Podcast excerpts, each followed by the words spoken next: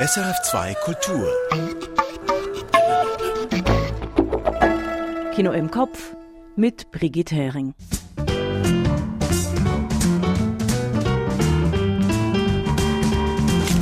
Das Jahr geht kinomäßig reichhaltig und international weiter.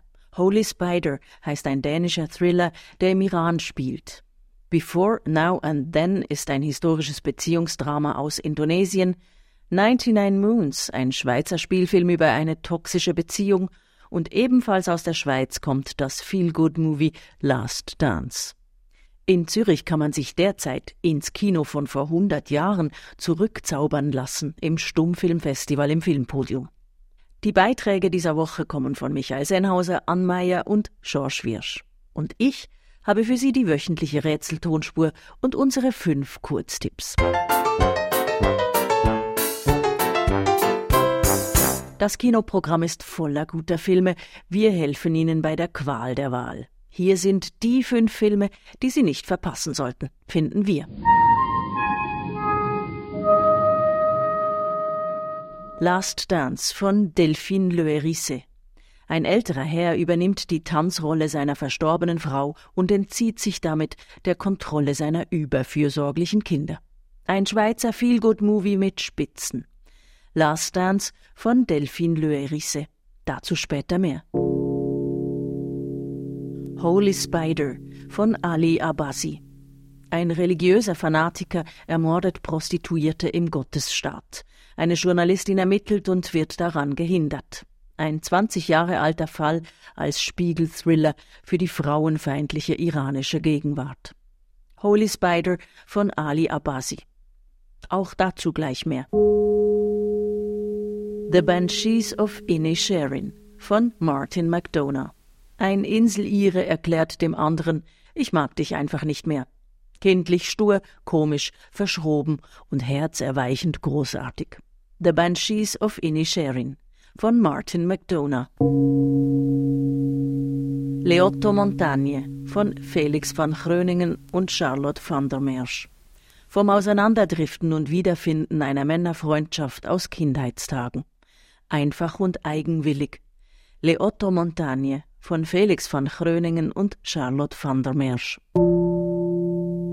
Pacifiction von Albert Serra. Ein queerer Arthouse-Bond mit Slow-Apokalypse für Genießer. Sehr eigen, sehr befriedigend. Pacifiction von Albert Serra.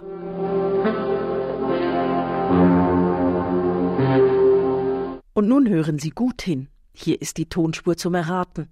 Nicht ganz leicht, aber noch relativ jung, so dass Ihnen der gesuchte Film vielleicht noch im Gedächtnis ist. Alright, folks. Showtime.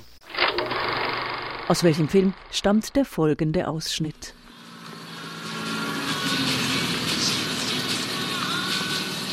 Toi, Gus. What Je suis Cécile. Je suis une amie de ta mère. Ok. Elle m'a beaucoup parlé de toi.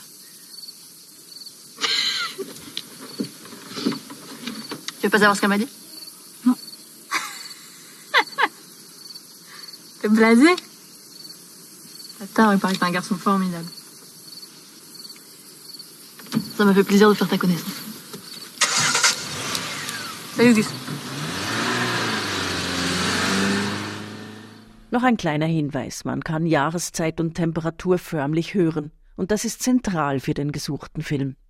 Die Auflösung, die gebe ich Ihnen ganz am Schluss.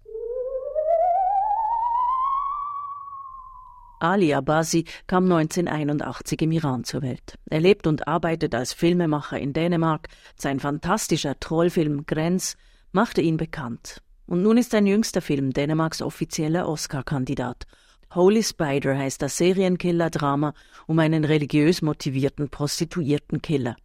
Der Film ist nicht nur darum speziell, weil er im Iran spielt, sondern vor allem, weil es sich dabei um einen realen Fall handelt. Jetzt läuft Holy Spider bei uns im Kino. Michael Sennhauser. Nein, Holy Spider sieht nicht aus wie ein Film aus dem Iran. Und er klingt auch nicht so. Wenn der Prostituiertenkiller zuschlägt, bleibt nicht nur seinen Opfern die Luft weg. Schon mit den ersten Bildern macht Ali Abbasi klar, dass sein Film nicht im Iran gedreht wurde. Die Szene mit einer halbnackten Frau mit offenem Haar hätte nie eine Drehgenehmigung bekommen. Holy Spider wurde in Jordanien gedreht. Dabei ist die Geschichte des iranischen Prostituiertenmörders Said Hanai Realität. Kurz nach der Jahrtausendwende brachte der Mann in der iranischen Pilgerstadt Mashhad 16 Prostituierte um, zur angeblichen Reinigung der Gesellschaft. Ali Abbasi sah über diesen Fall den 20 Jahre alten Dokumentarfilm And Along Came a Spider von Masyar Bahari und war nicht nur von der Figur des Mörders schockiert und fasziniert, sondern vor allem vom Umstand, dass dieser zu einer Art Volksheld wurde. Die Taten des Killers wurden zwar gerichtlich geahndet und der Mann gehängt, aber im iranischen Gottesstaat herrschte und herrscht offenbar genügend offene Misogynie, dass nicht nur der Mehrfachmörder selber von der Gerechtigkeit seines Tuns überzeugt war, sondern auch viele Iranerinnen und Iraner. Und wohl gerade darum erzählt Abbasi die Geschichte im Stil eines amerikanischen Serienkillerfilms, mit einer investigativen Journalistin auf der einen Seite und dem fanatischen und gequälten Killer auf der anderen denn das erlaubt ihm einen ständigen Perspektivenwechsel. Die junge Journalistin Rahimi aus Teheran stößt bei ihren Recherchen im Mashhad vor allem auf offene Frauenverachtung. Der Taxifahrer warnt sie noch freundlich, dass in der Stadt gerade alle von diesem Spinnenmörder reden, der Prostituierte umbringe. Aber schon beim Einchecken im Hotel muss die Journalistin den Rezeptionisten an ihren Chef in Teheran verweisen, weil er einer alleinreisenden Frau partout kein Zimmer geben will. Und alleine recherchieren erweist sich als praktisch unmöglich. Die Polizisten behindern sie und werden gar sexuell aufdringlich. Der lokale Journalistenkollege erklärt denn auch, in sechs Monaten habe die Polizei keine einzige Spur gefunden, was Rahimi kaum glauben kann.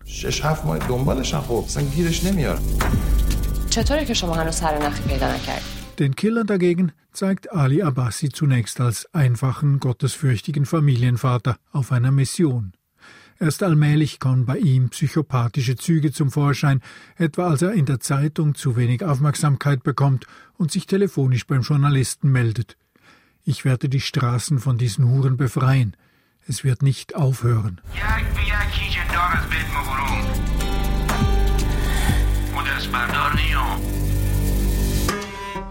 Holy Spider ist kein subtiler Film, aber spannend und brandaktuell. Denn in einem Film, der in einem Staat spielt, in dem der Frauenmörder gefeiert und von den Behörden begünstigt wird, kann die investigative Journalistin immerhin mit der Sympathie des Kinopublikums rechnen. Und das wiederum passt zu unserem Außenblick auf die Angst und die Hoffnung, welche die aktuelle iranische Gesellschaft prägt.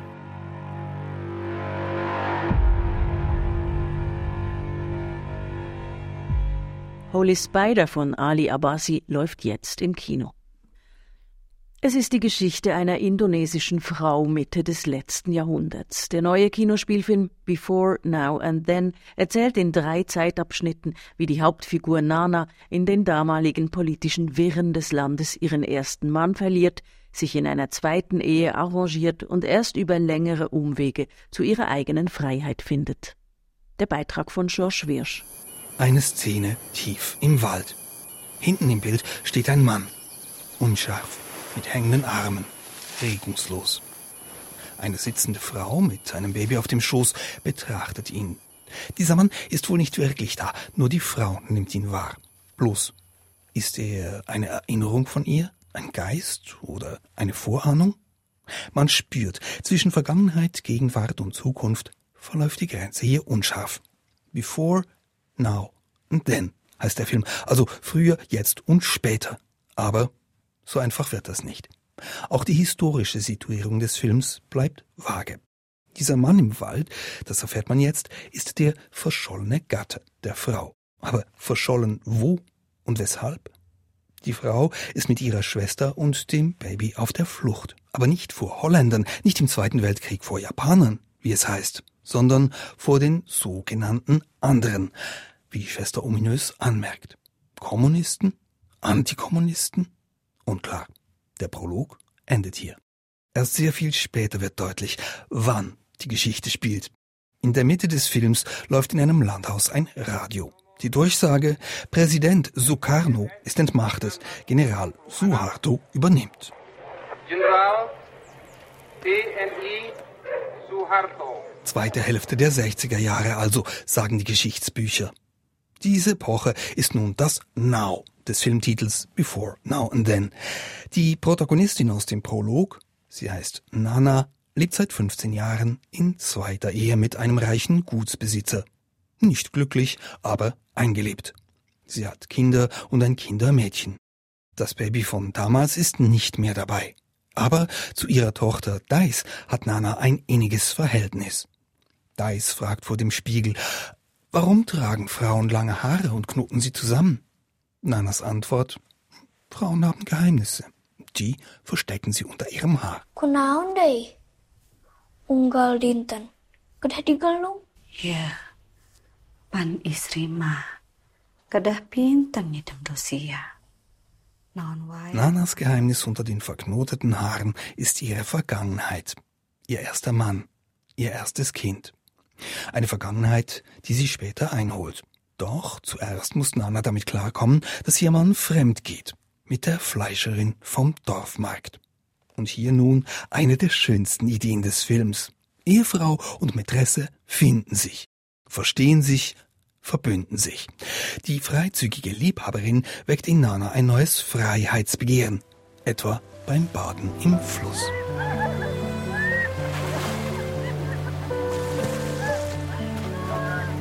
Schon fast süßliche Musik.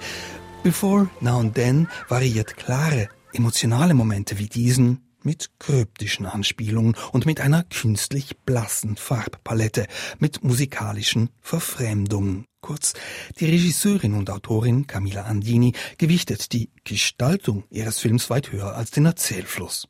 Aber das passt so. Der Film hat seine Geheimnisse und damit ist er im Einklang mit seiner Hauptfigur. Der indonesische Film Before, Now and Then läuft jetzt im Kino.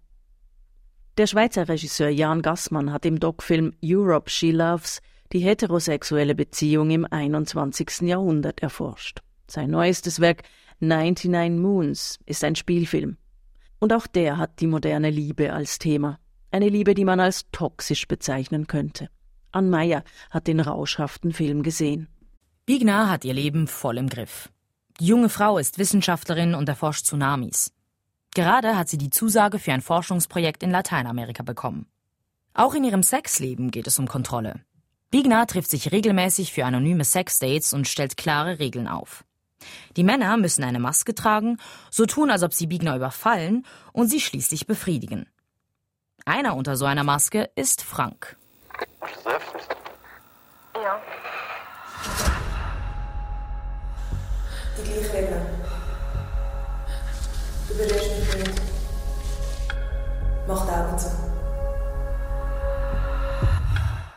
Frank ist ein gut aussehender Partyboy, der gerne Drogen nimmt, mal als Kellner arbeitet oder mal als DJ. Keiner der beiden ist auf der Suche nach einer festen Beziehung. Und doch passiert da etwas Starkes zwischen ihnen. Die beiden treffen sich immer wieder, gehen auf Partys und haben Sex miteinander. Frank gesteht Bigner schließlich, dass er sich in sie verliebt hat. Jan Gassmann stellt fesselnd dar, was man nicht in Worte fassen kann. Wie zwei zutiefst unterschiedliche Menschen sich unbeschreiblich stark zueinander hingezogen fühlen können. Und das mit wenig Text, dafür mit umso viel aussagenderen Blicken. Doch es ist eine Anziehung, die auch weh tut. So kann ihr erstes brutales Sexdate symbolisch gelesen werden. Biegner und Franks Beziehung ist zwar aufregend, aber auch gefährlich. Irgendwann sagt Biegner kalt, Du verwechselst Sex mit Liebe. Dieses Thema steht im Zentrum von 99 Moons. Wo hört Anziehung auf und fängt Liebe an? Lieben sich Biegner und Frank oder sind sie süchtig nacheinander? Wie kann man diese Gefühle voneinander unterscheiden? Denn wie bei einer Drogensucht kommt das Leid nach dem Rausch. Die beiden tun einander nicht nur gut. Nach einer ersten leidenschaftlichen Phase haut Biegner einfach ab. Frank fällt in ein tiefes Loch. Bei Bigners Hochzeit mit einem anderen Mann treffen sich die beiden zufällig wieder. Sie versuchen es nochmals miteinander, bauen zusammen ein Restaurant in einer Waldhütte auf. Doch auch dann kommen bei Bigner wieder Zweifel auf. Ich bin nicht sicher, ob ich das will. Jan Gassmann erforscht mit den beiden Protagonisten die Komplexität moderner Lebensentwürfe der westlichen Millennial-Generation. Einer Generation, die noch nie zuvor dagewesene Möglichkeiten in Bezug auf Karriere und Beruf hat. Eine Generation, die Beziehungen und Geschlechterrollen anders leben will als ihre Eltern. Passt da die romantische Liebe überhaupt noch rein? Große Fragen, die hier mit der Zeit etwas schablonhaft an den Figuren abgehandelt werden.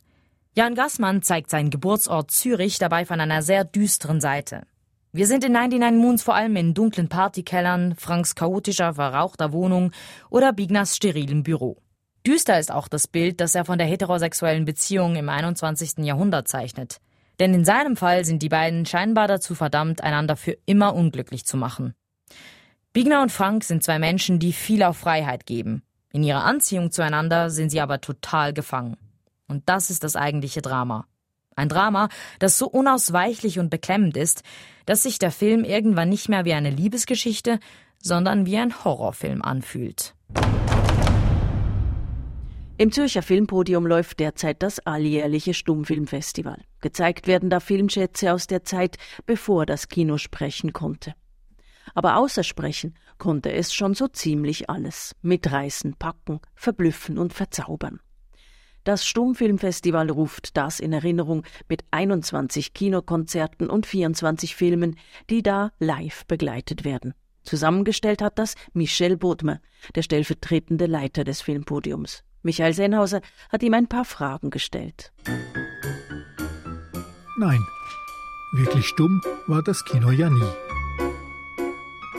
Die Musik gehörte immer dazu. Aber was wir so im Kopf haben, wenn wir Stummfilm hören, das weiß auch Michel Bobmer. Man hat ja ein vorgefertigtes Bild vom Stummfilm, wenn man, wie ich, mit Sendungen wie Väter der Klamotte oder Es darf gelacht werden aufgewachsen ist, wo ja eben eigentlich nur die Slapstick-Komödie gezeigt wurde. Und tatsächlich ist der Stummfilm sehr, sehr viel mehr als das.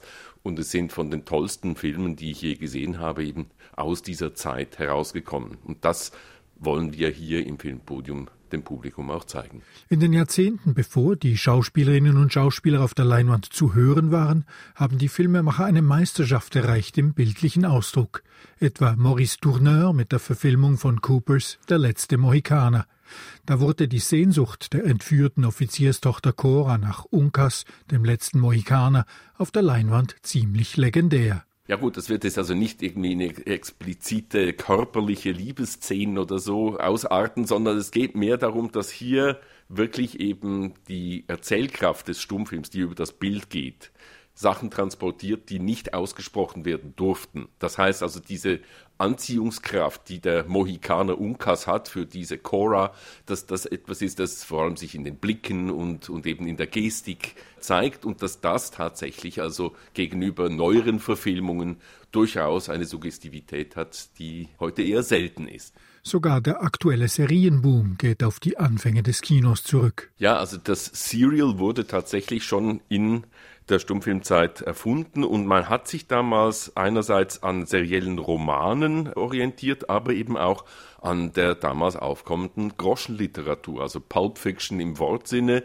wurde dort durchaus auch verfilmt. Mit Literaturverfilmungen suchte das Kino Anschluss beim Bildungsbürgertum. Andererseits gibt es tatsächlich eben diese Serials, die wie die heutigen Superheldenfilme und so weiter oder James Bond an diese Tradition anknüpfen, dass eine Formel sich bewährt und dass man die auch weiterspielen kann.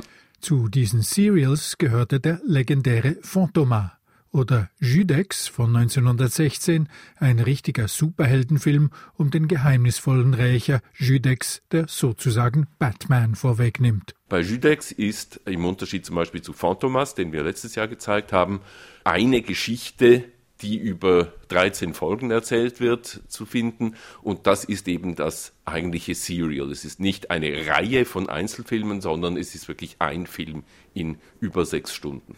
Das Filmpodium zeigt alle Folgen am gleichen Abend. Eine Herausforderung für die Begleitmusiker im Saal. Ja, wir haben so eine Art Staffette vorgesehen. Also es sind zwei Vollprofis und voraussichtlich auch ein paar eben Neulinge dabei, die sich abwechseln bei der Vertonung. Die Episoden sind in der Regel so um die 30 Minuten lang. Also man kann sich da tatsächlich abwechseln und vorgesehen ist aber, dass natürlich sowohl für die Musiker als auch für das Publikum immer wieder Pausen angesagt sind.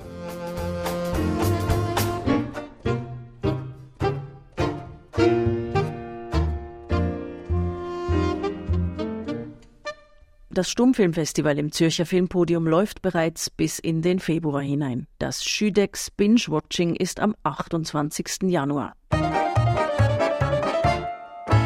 Mit ihrem flirrenden Beziehungsdrama Le Milieu de l'Horizon hat die Westschweizer Regisseurin Delphine Le Hérissé 2020 den Schweizer Filmpreis gewonnen. Ihr neuer Film Last Dance ist ein Feel-Good-Movie. Darin springt ein Rentner ganz ohne Tanz- und Bühnenerfahrung für seine verstorbene Frau als Ersatz bei einem experimentellen Tanzspektakel ein. George Wirsch hat Last Dance gesehen und mit der Autorin und Regisseurin Delphine Loerisse gesprochen. Die Choreografin weist ihre Tanztruppe an. Position vis-à-vis. -vis. Den Blick tief in die Augen des Gegenübers gerichtet. Und dann kann's losgehen. On se met face à l'autre. C'est une danse de corps à corps. Les yeux se regardent. Et. Un, dos, tres, cuatro. Un, tres, cuatro. Durch diese Tanzprobe schwirrt ein Fremdkörper. Germain, gespielt vom Franzosen François Berléand. Zögerlich wippt Germain, der bärtige, korpulente Rentner, mit seinen Schulterblättern. Eher unschlüssig, was er derweil mit seinem Becken und seinem Nacken anstellen soll. Vielleicht bereut er es schon ein wenig, dass er hier den Platz für seine unlängst verstorbene Ehefrau einnimmt. Man schmunzelt angesichts der Verrenkungen, aber sicher nicht aus Schadenfreude. Nie macht sich der Film Last Dance auf billige Weise lustig über seinen Protagonisten. Zumal Germain das ja mit sich geschehen lässt, weil es auf einem Versprechen basiert. Formuliert hat Germain diesen Pakt zuvor in einer Ansprache vor der versammelten Truppe, wo er sich wie folgt vorgestellt hat. Meine Frau und ich, wir haben uns geschworen, dass wer von uns beiden übrig bleibt, zu Ende bringt, was die andere Hälfte angefangen hat. Das war unser Versprechen. Avec Lise, on s'est fait une, une promesse. En gros, celui qui reste doit, doit finir ce que l'autre a, avait commencé. C'était ça notre, notre promesse. Lise adorait venir ici. Maintenant, il, il ne reste que moi. Alors je, je, suis venu vous demander de, de me prendre dans le spectacle à, à sa place. Sie hat das Tanzen geliebt und daher wollte ich fragen, ob ich jetzt ihren Platz einnehmen darf. Das ist keine Selbstüberschätzung, das ist Hingabe. Und es ist Wagemut. So sagt es auch die Autorin und Regisseurin Delphine Lörisse gleich zu Beginn des Gesprächs. Es ging ihr um Wagnisse im letzten Alter, wie sie es ausdrückt. Als sie mit dem Schreiben begann, sei es zuerst noch eine ganz andere Geschichte gewesen, ein Roadmovie mit einer älteren Gruppe, die aus einem Seniorenheim ausbricht, um Roger Federer zu treffen. Quand j'ai commencé à écrire, j'étais plus partie sur un road movie avec des personnes âgées qui s'échappaient d'une maison de retraite pour rencontrer Federer. J'avais comme ça cette idée de faire un film justement sur le dernier âge de la vie, inspiré de mon grand-père qui est qui a 97 ans puis qui est hyper euh, encore dans la vie et dans le désir de vivre et tout. Als Inspiration habe ihr eigener Großvater gedient, sagt Le Hérissé. Der sei mit seinen 97 Jahren noch voller Lebenslust. Aber zurück zum fertigen Film Last Dance. Germain, die Filmfigur, ist 75. François Berléand, der Schauspieler, ist hingegen erst 70, also wesentlich jünger als seine Figur, wie er verschmitzt anmerkt. Berléand kennt man im französischsprachigen Raum bestens als einen ausdrucksstarken Komödianten, der auch grimassieren kann. Hier in Last Dance agierte aber trotz Tanzeinlagen zurückhaltend. Schließlich lernt ja dieser Germain gerade erst, wie man sich körperlich ausdrückt. Oder wie Lörisse diesen Lernprozess beschreibt, durch den Körper tritt man eine Reise zu sich selbst an. Und um sich selbst zu begegnen, gibt es keine Altersgrenze. Par le corps, en fait, on fait un, un voyage, quoi, à la rencontre de soi-même. Et euh, je me disais qu'il n'y a pas d'âge pour se rencontrer, enfin, soi-même. De fait, euh, c'est l'histoire un peu de Germain. Il, il, rentre, il met un pied dans, dans la danse, euh, il finit par vivre une des plus belles aventures de, de sa vie. Durch den Tanz begibt sich Germain auf eines der schönsten Abenteuer seines Lebens, sagt Le Hérissé. Interessant ist nun zuerst einmal, wo dieses Abenteuer überhaupt beginnt. Auf einem Bett mit dem Schriftsteller Marcel Proust. Es ist eine verspielte Traumsequenz, die den Film eröffnet. Germain hat gerade in Prousts epischer Romanreihe auf der Suche nach der verlorenen Zeit geblättert und ist wohl eingenickt. Da erscheint ihm Proust als Geist und rezitiert höchst selbst ein paar verschachtelte Sätze aus seiner blumigen Prosa. Zitat. Da ein herbeigesehnter Anlass nun nie so eintraf, wie erhofft, und auch all die Vorteile ausblieben, auf die wir doch meinten zählen zu können, so präsentierten sich an ihrer Stadt doch ganz andere, unverhoffte Momente des Glücks. Car un événement que nous désirons ne se produisant jamais comme nous avons pensé, à défaut des avantages sur lesquels nous croyons pouvoir compter, d'autres que nous n'espérions pas se sont présentés. Die Pointe dabei ist visuell. Germain beißt beim Zuhören in ein französisches Gebäck, in eine Madeleine. Hm, ja, eine Madeleine de Proust, das ist im französischen Sprachraum frei nach dem Dichter ein stehender Begriff für einen Gegenstand, der bei der betrachtenden Person eine Erinnerung auslöst. Dieser Gag zum Einstieg in den Film, der ist freilich etwas hochtrabend. Ein gelungener literarischer Clin d'œil einer belesenen Autorin zwar, aber der Scherz ist nicht typisch für den Humor des restlichen Films, der dann vor allem auf leicht verständliche Pointen setzt. Das wollte ich von Delphine Lörisse wissen. Mit welcher Form von Komik funktioniert der Film Last Dance und wie hat sie das umgesetzt? Ihre Antwort, es sei halt immer eine Form von Alchemie im Spiel. Es klappe oder es klappe eben nicht. Vor allem, wenn man sich einen diskreteren Humor à l'anglaise vornimmt. Also nicht nur einfach witzige Dialoge sondern vor allem Situationen, die zum Lachen anregen sollen. C'est toujours euh, vraiment euh, une espèce d'alchimie euh, qui prend ou qui prend pas. Et même avec euh, du comique de situation plus à l'anglaise, comme j'essayais d'écrire dans le film, pas forcément des répliques drôles. Il y a un peu ce genre d'humour, mais c'est surtout sur les situations que l'idée était de déclencher le rire. Euh, c'est très difficile au niveau rythmique de l'écrire et de la mettre en scène. Der Rhythmus sei dabei die große Schwierigkeit beim Schreiben und Inszenieren. Eine zusätzliche Herausforderung dabei sei gewesen, der Film sollte ja nicht nur eine Komödie sein, auch die Gefühle mussten authentisch bleiben, denn es sei ja auch ein Film über Trauer. L'idée était aussi que ce soit pas que une comédie, et donc il y avait des doubles défis comme ça qu'on qu puisse préserver l'émotion, parce que c'est quand même un film sur le deuil, et en même temps euh, qu'on ait quand même envie de, de rire aussi à des moments, comme dans la vie. Und trotzdem soll man viel lachen können, wie auch im richtigen Leben, sagt Le Hérissé. Konkret gelacht wird in Last Dance etwa über die hilfsbereite Nachbarin, die dem frisch gebackenen Witwer täglich Tupperware-Mahlzeiten vorbeibringt. Wobei Germain gar nicht weiß, wie er diesen ungebetenen Lieferservice jetzt wieder abbestellen kann, ohne unhöflich zu werden. Oder da ist der Umstand, dass Germain seine neue Tanzleidenschaft geheim hält vor seinen Kindern. Das führt zu ziemlich pikanten Missverständnissen. Die lustigste Figur in Last Dance ist dann aber völlig unerwartet eine Schülerin, die Germain zu seinen Proben mitnimmt, um ihr dort bei den Hausaufgaben zu helfen. Die junge Frau lässt jeglichen Respekt vor der zeitgenössischen Tanzkunst vermissen. Ihre Sicht auf die Sache, zum Tanzen brauchst straffe Brüste und Muckis, aber das hier, das sei ja wohl eher ein Hässlichkeitswettbewerb. Da muss Germain sein Hobby dann doch in Schutz nehmen. Glaubst du etwa, das ist einfach, was wir hier machen? Schönheit, das liegt wohl im Auge des Betrachters, fügt er hinzu. So hat das Oscar Wilde gesagt. Denk da mal drüber nach. Tu crois que c'est facile, hein, ce qu'on fait, là La beauté est dans les yeux de celui qui regarde. Médite là-dessus, c'est d'Oscar Wilde. Je t'envoie un clip et demain tu me diras que j'ai raison. Sur quoi tu aurais raison Les muscles et les nichons. Nee, Muskeln und Titten brauchst zum Tanzen. Da bleibt die Schülerin stur. Der Gag funktioniert nicht nur, weil er vulgär ist, sondern weil die Autorin beide Seiten gleichermaßen aufs Korn nimmt. Die Teenagerin mit ihrem Instagram-Schönheitsfimmel, die gibt sie nicht mehr und nicht weniger der Lächerlichkeit preis als eben den Senioren Germain, der pikiert reagiert auf solche körperlichen Ideale, gerade weil er sich ja trotz seiner Wampe und seinen Falten ins Rampenlicht getraut. Dieser unvoreingenommene Blick der Regisseurin Delphine Le Hérisset auf ihre Figuren, der kommt nicht von ungefähr. Sie positioniere sich immer dort, wo das Publikum die Gefühlswelten nachvollziehen könne, sagt sie. Das habe sie von Marguerite Duras gelernt.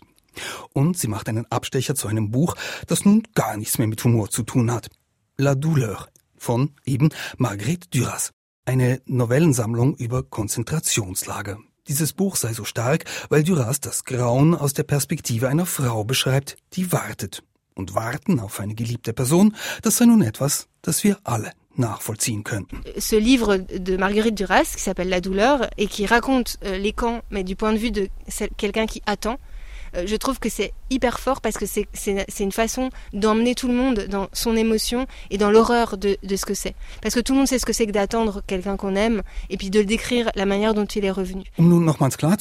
Was das alles mit ihrer Komödie Last Dance zu tun hat, ergänzt wie auch Duras, suche sie sich immer eine verhältnismäßig banale, aber gerechte Position aus, von der aus sie ihr Publikum etwas entdecken lässt. Je me mets toujours à cet endroit de regard pour faire découvrir quelque chose euh, qui est un endroit un peu on va dire banal, mais c'est un endroit juste parce que je peux pas me mettre au-dessus en disant moi je sais comment c'est, enfin je ne sais pas en fait. Donc l'endroit le, de l'innocence, voilà, je, je, trouve que c'est le plus beau pour euh, emmener le spectateur avec soi. Ich kann mich nicht über die Dinge stellen und behaupten, ich weiß etwas, denn ich weiß es nicht. Die beste Position, um das Publikum mitzunehmen, ist eine Position der Unschuld. So sagt es Le Hérisset. Und diese unschuldige Augenhöhe mit allem, was sie zeigt, das hat wiederum zur Folge, dass der Humor nie auf die eine oder die andere Seite kippt, sondern sich immer zwischen den Figuren die Waage hält. Was nun aber nicht ausschließt, dass diese Figuren frech sein können. So filmt etwa die Schülerin den alten Germain in der Garderobe einmal mit ihrem Handy, als er erstmals und unbeholfen sein schwarzes Kostüm anprobiert. Guck mal, siehst aus wie der Typ von Star Wars. Einfach völlig bekifft, kommentiert sie das Video. Ja, on dirait le type dans Star Wars, mais genre drogué. tu fais ce que tu veux, mais tu mets pas ça sur Internet, hein? Mhm. Germain, ganz die Gelassenheit, ganz die Unschuld, meint dazu nur, mach damit, was du willst, aber stell's bitte nicht ins Internet. Und damit sagt er ja indirekt auch, ich reg mich jetzt nicht auf, ich habe mich mit meinem Körper arrangiert. Oder wie Lörisse dazu sagen würde, er hat zu sich selbst gefunden.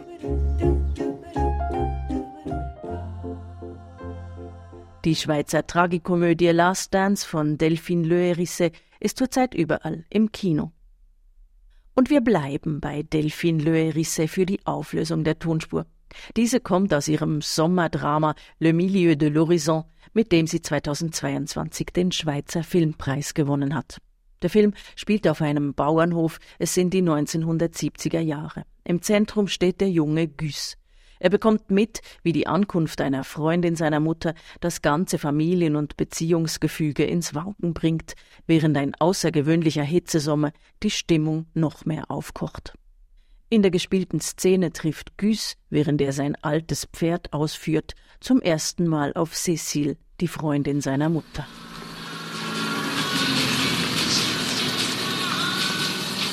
Gus. What? Je suis Cécile. Je suis une amie de ta mère. Elle m'a beaucoup parlé de toi.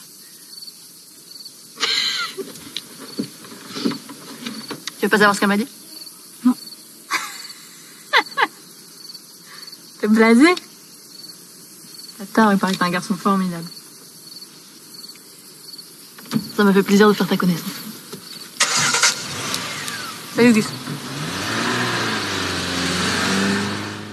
Und wir brausen jetzt auch ins Wochenende. Ich bin Brigitte Hering und wünsche viel Vergnügen im Kino.